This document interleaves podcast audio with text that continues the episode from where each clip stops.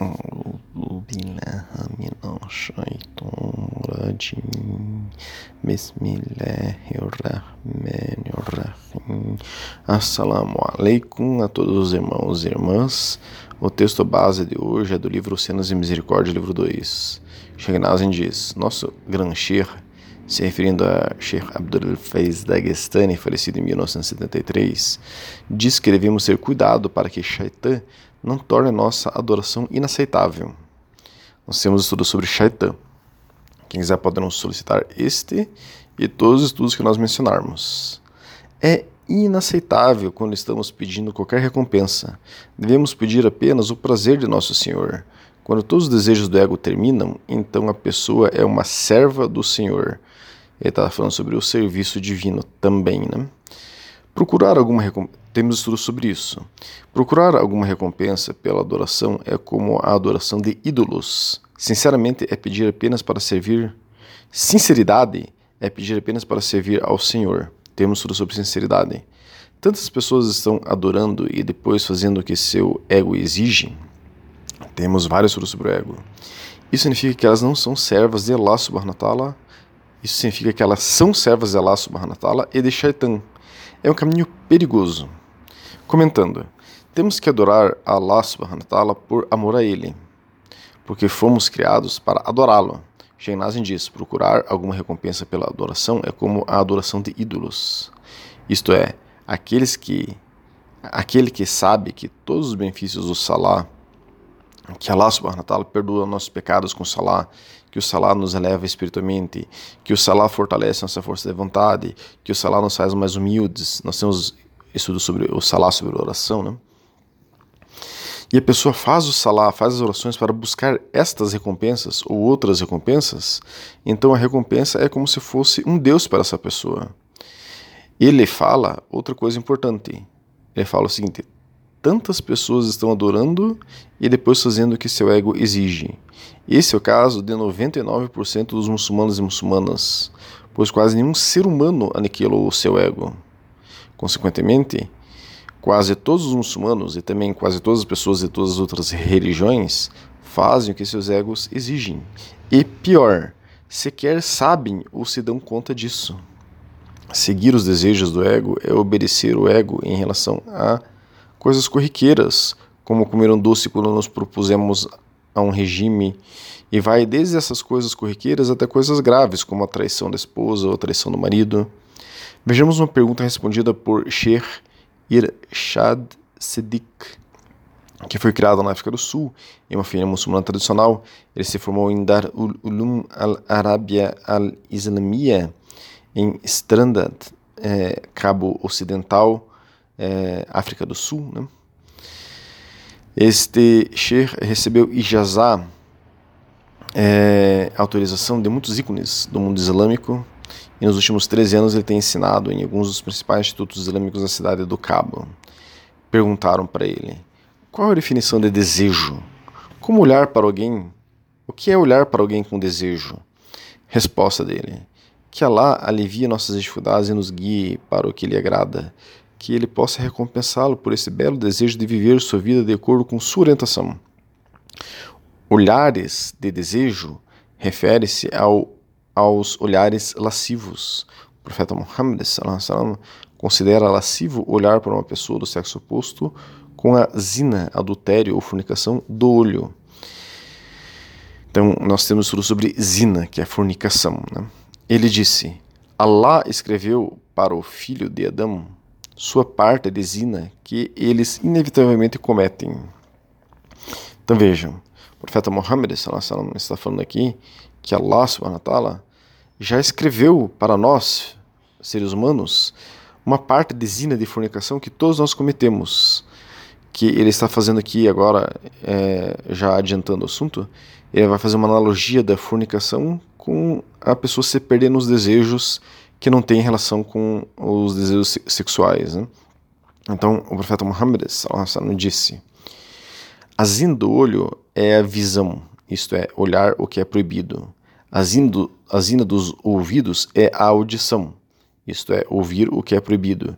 Abrindo já um parênteses aqui, então aqui ele está usando como que uma analogia. Nós estamos como que cometendo fornicação, entre aspas, com os ouvidos, quando ouvimos coisas proibidas, como a fofoca. A fofoca é proibida no Islã. Então podemos ter desejos de ouvir fofoca e alguém começa a nos contar uma fofoca e aí ficamos desejosos de ouvir mais e mais. Estamos seguindo nossos desejos nesse caso, ou melhor, os desejos do nosso ego. Então aqui é isso que ele está dizendo aqui. Allah escreveu para o filho de Adão, para os seres humanos, né, sua parte de zina, que eles inevitavelmente cometem. Então todo mundo já ficou interessado por uma fofoca e viu uma fofoca. Né? Então é a parte que foi escrita para nós da nossa, entre aspas, fornicação, que ele está querendo dizer. Né? Então continuando esse diz do profeta, salallahu alaihi a zina da língua é a fala, isto é, dizer o que é proibido. A ziná, alguns pessoas falam ziná, a ziná da mão é tocar, tocar ilicitamente. A zina, o ziná dos pés, é o andar, isto é, ir a lugares proibidos. E o coração deseja e deseja, enquanto a parte privada ratifica isso ou nega. Esse é um hadith do profeta Muhammad, que é Sahih al-Bukhari, da coleção Bukhari, e também Sahih, autêntico forte, Muslim. Então, é, continuando aqui as palavras, é, deste Sher, ele diz: desejo, portanto, significa algo luxurioso. Nós temos tudo sobre luxúria. Então vamos explicar essas coisas, inshallah. Então, zina da língua, fornicação da língua, é ter o desejo de falar mal dos outros, por exemplo, e falar isso. Então é como se a língua estivesse realizando seus desejos pecaminosos. A zina da mão é, portanto, furtar. Aquele que tem acesso a algum dinheiro que não é seu e pega esse dinheiro, é como se a mão estivesse realizando seus desejos pecaminosos, e assim por diante. Aí, nesse hadith, o profeta Muhammad termina com o coração deseja e deseja, enquanto a parte privada ratifica isso ou nega. Isso relaciona-se com as camadas do nafs, ou camadas da alma, ou camadas do coração. Nós temos estudo sobre isso. Nossas camadas mais baixas ou rasas, como o nafs salamarabisu ou nafs salawama, que são camadas de nossa alma que vivemos e interagimos com o mundo, a grande parte dos seres humanos vive na camada do Naf Salawama. Enfim, viver nessa camada é ser assediado a todo instante por desejos do ego.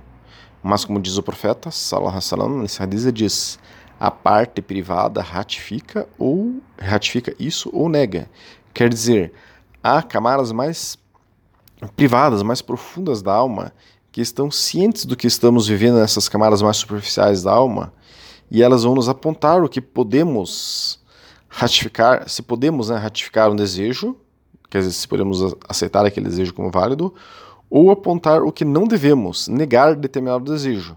Inclusive, abrindo um parênteses aqui que eu não tinha previsto, é que nós temos um estudo sobre quais são os desejos legítimos do ego. Né? Agora, continuando, sempre temos o senso do certo e errado vindo à tona em nossa consciência, mas aí entra o livre-arbítrio, se seguiremos aquilo ou não. Shehnaz aponta isso nesse trecho de hoje, dizendo que na atualidade muitos muçulmanos fazem o salá, mas depois caem nos desejos reprováveis e muitos não estão nem aí para isso, como disse Sheikh Nazim. Sheikh disse: tantas pessoas estão adorando e depois fazendo o que o seu ego exige. Agora, continuando as palavras do Sheikh, sobre baixar o olhar. O radiz acima indica que olhar para aquilo que Allah proibiu é islamicamente considerado zina e é proibido. Por essa razão, Allah nos ordenou que baixássemos o olhar. Diz Allah: diga aos homens crentes para baixar o olhar, de olhar para as coisas proibidas né, e proteger suas partes privadas, de atos sexuais ilegais, etc que é mais puro para eles. Em verdade, Allah está plenamente consciente do que eles fazem. E diga às mulheres crentes para baixarem, baixarem o olhar, de olharem para coisas proibidas e protegerem suas partes privadas. Né? Ao Corão 24, Ayah 30 e 31. Então nós temos já estudo sobre o controle dos olhos. Então aqui se encerra é, essa resposta desse Sheikh. Tomemos agora outro Sheikh que aborda esse assunto. Ele escreveu um artigo chamado O Potencial Humano maior do que os anjos ou menor do que os animais, por Sheikh Yusuf Velt, que é formado em Tarim, no Iêmen, é aluno de vários ícones do Islã. Ele é um professor autorizado para ensinar o Islã e as ciências islâmicas. É, Sheikh Yusuf apresenta ideias né, nesse artigo sobre o que os humanos são capazes de fazer, tanto sucesso quanto destruição. O potencial de ambos está dentro de nós como ir rumo a lá? Ele começa então. É incrível, perdão, incrível é o potencial do humano tornar-se maior do que os anjos em sua beleza e perfeição.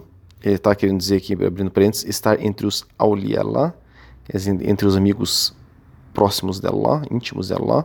Nós temos o estudo sobre o que são é, os Aulialá. Então ele diz: tornar-se maior que os anjos, como os Aulialá, ou pior do que as mais baixas das bestas em seu temperamento egoísta e apetecível. Mas por que será que não temos mais humanos angelicais? Talvez a resposta seja a gravidade. Não estou falando da gravidade que causou a dor da cabeça de Isaac Newton por si só. Ao invés disso, a ideia de que cair é mais fácil do que escalar. Então o que ele está dizendo é que a gente não tem muitos seres humanos que atingem o nível de Aulialá porque é mais fácil cair Quer dizer, evoluir do que evoluir, do que subir é, espiritualmente, né? Embora tenhamos o potencial tanto para a grande virtude quanto para o vício, o primeiro requer força e uma forte determinação em oposição ao segundo. Entre as manifestações espantosas do potencial humano está que o humano pode realizar grandes feitos e triunfos inéditos, quando e somente quando ele realmente o deseja, os humanos escalaram as montanhas mais altas e caminharam entre arranha-céus sem nada os segurando, exceto uma corda bamba sobre seus pés. Os humanos têm a capacidade de transcender seus caminhos animalescos e adotar seu potencial dado por Deus. Porém, somente quando o desejo profundo e o zelo fervoroso penetram até o âmago de seu coração. Alá Altíssimo diz: Mas quem quer que deseje o além, Ahira, né, vida eterna, e se esforce por ele em conformidade, e é um crente, este é um crente de verdade. São eles cujos esforços serão apreciados. Ao Corão 17 a 19. O esforço do ser humano está de acordo com o seu desejo. Quanto mais forte o desejo, maior o esforço. É por causa desse desejo que o ser humano ousa pôr de lado seus desejos animalescos para objetivos e propósitos mais elevados. Assim, para aqueles cujo desejo mais profundo é uma relação com seu Criador, um desejo profundo e anseio de reencontro com o divino, seu esforço se manifesta no despojamento das vestes de suas humildes qualidades humanas e na transcendência das normas e de costumes humanos para uma estação indescritível. Estação indescritível, ele está dizendo ser um aulialá, quer dizer, chegar a um nível, uma estação espiritual indescritível. Continuando em tal ponto, Allah Altíssimo assume a preocupação de seus assuntos e eles vivem e agem por Deus, para Deus e com Deus. Allah liberta-os dos grilhões das preocupações e necessidades mundanas e eles evaporam no mar do verdadeiro amor eterno e da gnose. Gnose no sentido de autoconhecimento, ele está trazendo aqui, né? Por maiores que estas nós temos estudos sobre autoconhecimento, de acordo com o Islã. Né? Quem quiser pode solicitar esse estudo também. Por maiores que essas palavras sonhem, muitos poucos colocam sequer a ponta de um dedo em tal mar, ou tiveram até mesmo um momento de tal realização. A maioria está presa dentro dos laços da mera humanidade, escravizada por preocupações mundanas e subjugada às normas e costumes humanos. Então ele está dizendo que a maioria das pessoas estão presas aos desejos mais vãos, aos desejos materiais.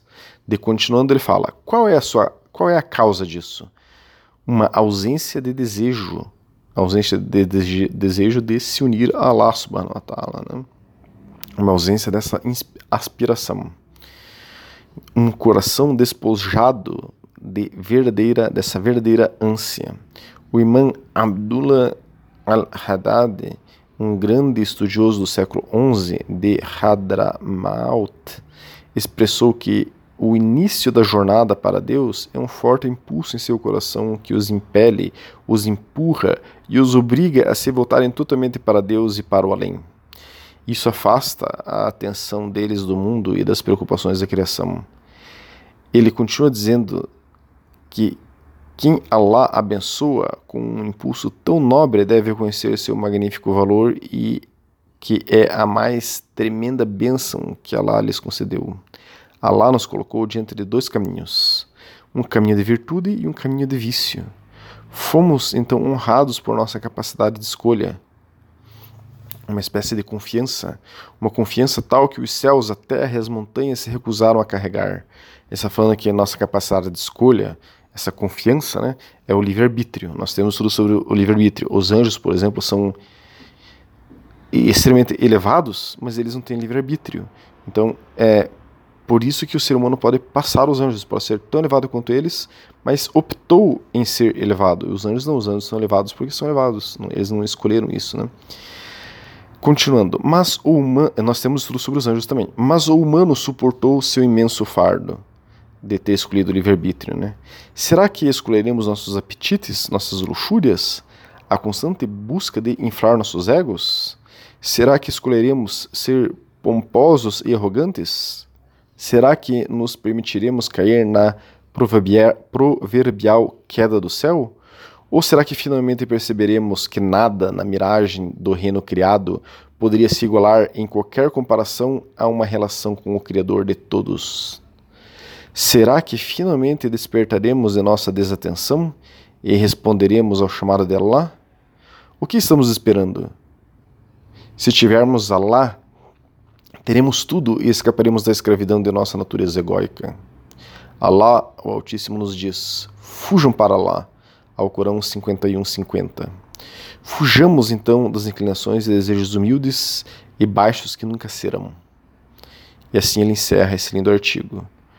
Então, fujamos, meus irmãos e irmãs, das inclinações e desejos humildes e baixos que nunca serão, como ele diz. Só Allah subhanahu wa ta'ala, Deus glorioso exaltado, é.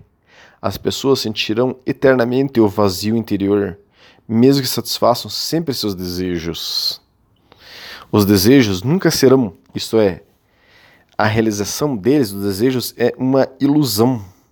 Allah subhanahu wa ta'ala é, quer dizer que ao invés de eu preencher meu coração com desejos vãos, eu devo preencher meu coração com Allah subhanahu wa ta'ala. Como Ele é, e só Ele é, meu vazio será preenchido com o único capaz de preenchê-lo que é Allah subhanahu wa ta'ala. Por isso, hoje, tantas pessoas estão tristes, não veem sentido para a vida, levam vidas mecânicas, simplesmente assistem suas vidas passar, chegam aos 50 anos e olham para trás, e o que? Nada. E olham para frente e o que? Vem. Não vem nada, não tem esperança, não tem perspectivas algumas. Não tem perspectiva nenhuma, perdão. Algumas pessoas caem na depressão o ser humano pode tentar fugir o quanto quiser desse vazio, pode tentar preenchê-lo satisfazendo, satisfazendo todos os seus desejos, mas só há uma maneira de fugir desse vazio. Fuja para Allah subhanahu wa ta'ala. Uma excelente maneira de preencher o coração com Allah subhanahu wa ta'ala é o zikr silencioso do coração. Nós temos estudos que explicam que temos estudos que explicam o que é o zikr silencioso do coração. Que Allah subhanahu wa ta'ala nos torne cada dia mais conscientes dessas palavras.